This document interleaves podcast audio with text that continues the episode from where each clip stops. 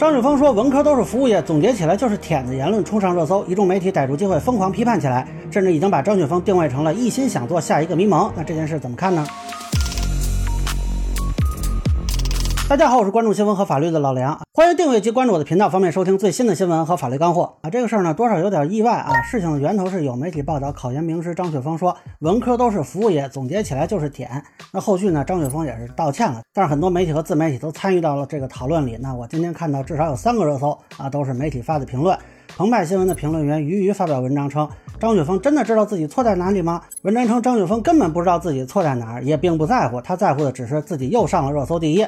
而且只有这些才能给他带来现实的利益，所以张雪峰既不真的关心文科、理科对国家和社会的意义，也不关心年轻人们的成长和前途啊！平台呢也应该负起基本的社会责任。云云，那一心想做下一个迷茫的张雪峰，或许已经到了应该消停的时刻了。红星新闻的特约评论员克显发表文章，张雪峰的舔于社会不是出路是绝路，称所有的学科都存在自身的六便士尴尬。但是把职业的理想、把学科的操守、把学术伦理的底线践踏的一无是处，并不会给自己带来前途和光明。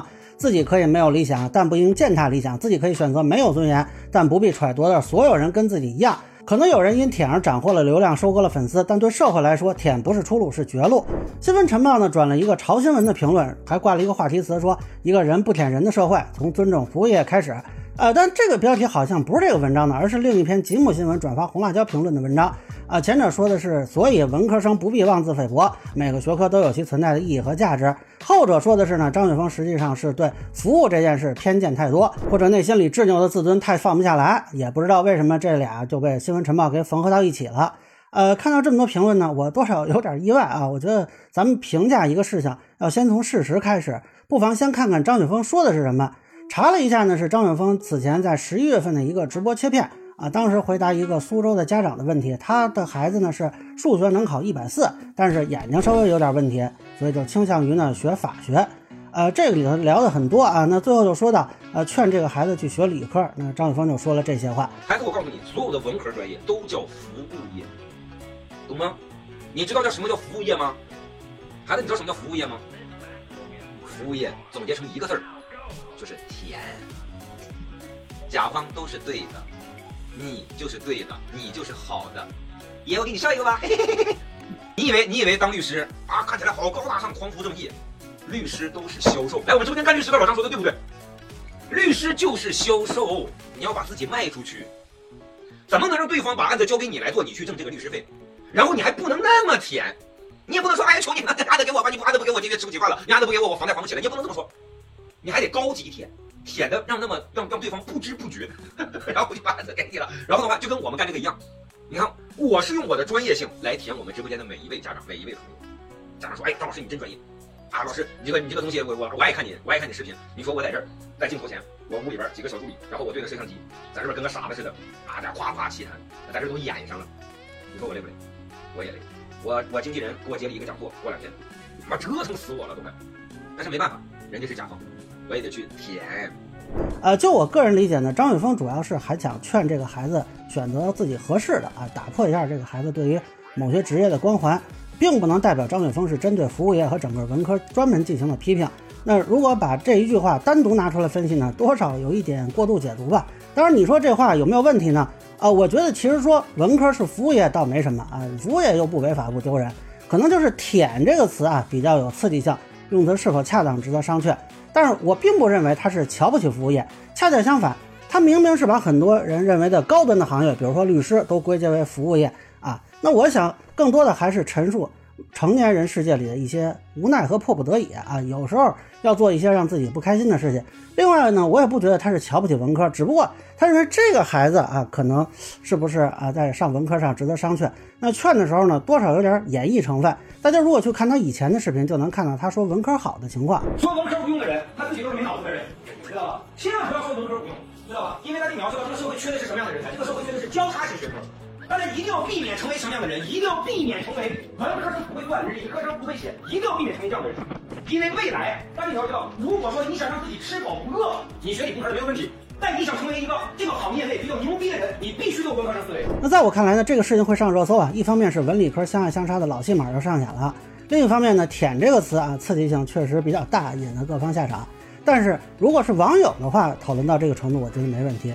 如果是媒体从业者，似乎应该看到更深一层的问题。张雪峰这番话能够火爆，或者说张雪峰这个人能够频繁上热搜，显然跟之前咪蒙那种偏黄色新闻的套路是不同的。